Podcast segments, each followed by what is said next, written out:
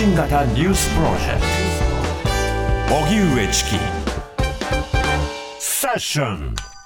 家庭向け電気料金6月に値上げへ。政府は今朝の関係閣僚会議で大手電力7社が火力発電のコストが上昇しているなどとして国に申請している家庭向けの電気料金の値上げについて了承しました。値上げするのは北海道東北東京北陸中国四国それに沖縄の7社です来月1日から値上げを予定しており、上げ幅は東京電力の14%から北陸電力の42%までと、これまでの計算より最大で4%程度上げ幅を圧縮しています。値上げをめぐっては、価格カルテルなど電力大手で多発した不正を受け、消費者庁との協議が難航。値上げ時期について、東北電力など電力5社で当初計画していた4月からずれ込んでいました。それでは政府、大手電力7社の電気料金値上げを了承。こちらの動きについて、エネルギー政策に詳しい法政大学教授の高橋博さんに伺います。はい、高橋さん、こんにちは。はい、こんにちは。よろしくお願いします。よろしくお願いいたします。さて、6月から大手電力会社7社が、まあ、一気にこう値上げと、うん電気料金値上げということになります。まずこの値上げの背景というのはどういったものなんでしょうか？はい、あの今、あのご説明ございましたけれども、やはり化石燃料の価格ですね、国際価格が、まあ、ウクライナ戦争などを受けて上がっているというのは非常に大きいと思います。あの日本の電気の約8割が火力発電で作られていますので、化石燃料のコストが上がると、まあ、電気の燃料費が上がっているということが最大の要因だと思います。うんそして基本的なことをもう一つ伺いたいんですが、今回関係閣僚会議で了承されたということですが、電力会社が料金を値上げする際には、政府の了承が必要になってくるんでしょうか？はい。あのもともと、まあ100%独占でずっとやっていましたので、その際には、あの、すべての電気料金が認可料金でした。で、2016年からですね、小売りの全面自由化といって、あの、もうすべて自由にやりましょうということになったので、本来であれば別に値上げしようが、値下げしようが自由だということになるはずなんですが、はい、まあ16年から始めたところでして、でまだまだやはり大手の電力会社のシェアが圧倒的に大きいので、家庭向けの電気料金については、まあ、一部、その規制料金という枠組みを残して、まあ、昔のようにですね、まあ、総括原価とかって言われましたけども、コストを積み上げて、まあ、料金を算定するという仕組みがですね、まあ、まあ、あの、限定的にといいますか、過渡期的に残っておりまして、うん、まあ、今回それを、まあ、初めて、えー、まあ、適用してですね、えー、値上げの申請をするということになりました。なるほど。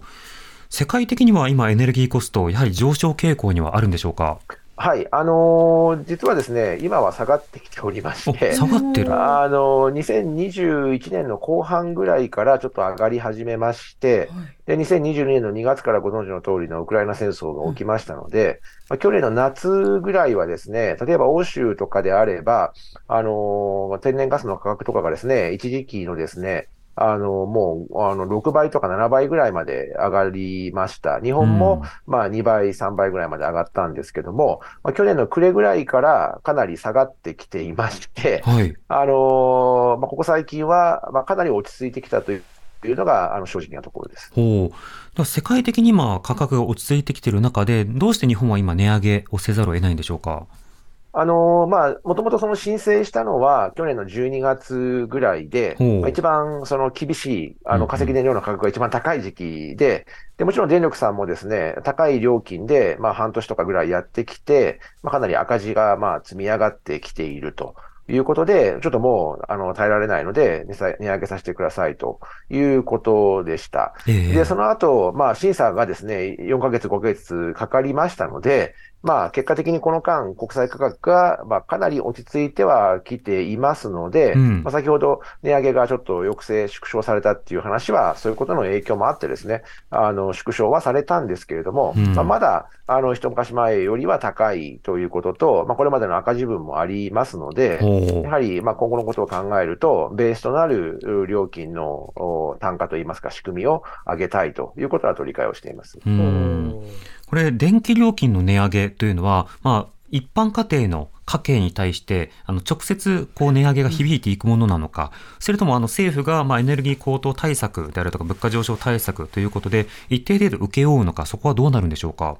あの、値上げ自体はですね、当然、これ、あの、一般家庭が払うということですから、うん、当然影響はありますと。うん、だけれども、今年の、えっ、ー、と、2月ぐらいからだったと思うんですけども、おこの値上げとは、まあ、一応政府の説明では別途ですね、はい、あの、ガソリン補助金と似たような形で、えー、電気に対して補助金を出すということをやっています。すでにやっていますので、はい、あの、まあ、ざっくり、えー、大雑把に言うとですね、まあ、今回の値上げ分の半分ぐらいは、まあ、補助金で、えー、まあ、賄われるというか、あの、当てられると。ただ、そのの残り半分分ぐらいはですね、あの、純粋に、まあ、消費者がプラスアルファで払うことになるという理解でいいと思います。はい、うん。まあ、ちなみに、まあ、値上がりするよねっていうことだと思うんですけど、この価格調整の中で、え企業間で価格調整をまあしないようにということで、まあ、価格カルテル対策というものが今回問われていました。このまず価格カルテルの問題というのはどういったものだったんでしょうか？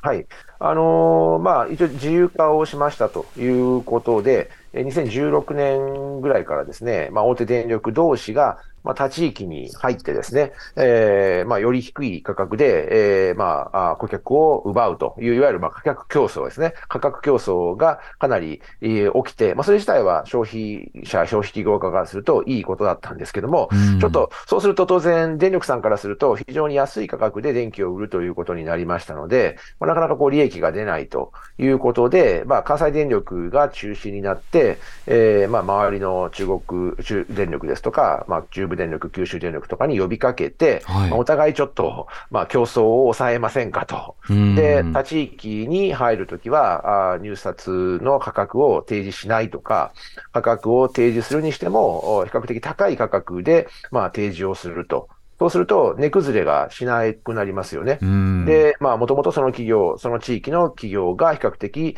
顧客を取り戻せるという協定を結んだというのが、あの、カルテルですね。うん。カルテルの問題点は、まあ、企業が合意し合うことによって、まあ、消費者に実は、あの、より低い、えー、価格で手に入れられたものを、まあ、高く釣り上げることなど、消費者の不利益にもつながってきます。この点、今回は解消されているんでしょうか？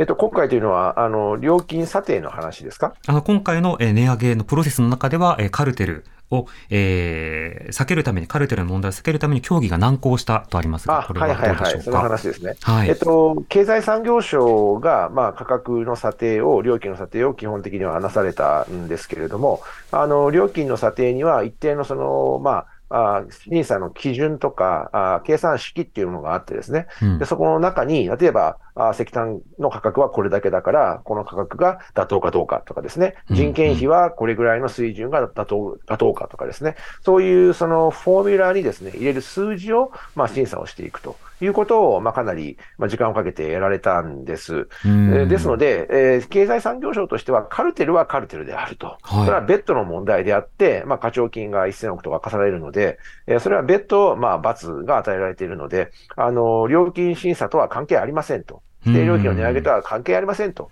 いう態度、姿勢でした。で、それに対して私もアドバイザーの一人を務めたんですけども、消費者庁は、やはり消費者の、まあ、感覚からすると、はい、それちょっとおかしいんではないかと。ある程度したということは、当然料金が釣り上がってるはずだと。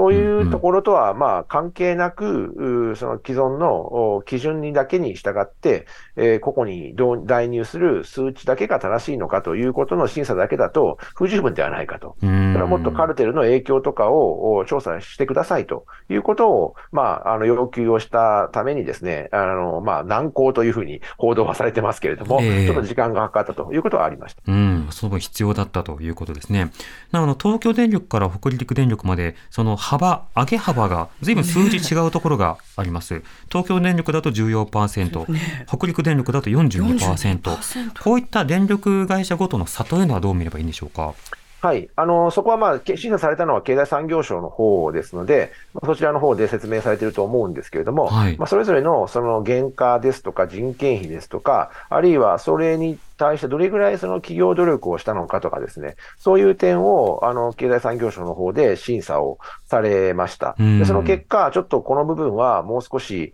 下げる努力ができるんではないかとかですね、それぞれ、あの、発電の、発電所も違いますし、電源も違いますし、仕入れてくる燃料の、まあ、輸入元も違いますので、まあ、そういうところの、まあ、審査の、まあ、結果としてですね、まあ、そういう差がついたのだというふうに理解をしています。うん、なるほど。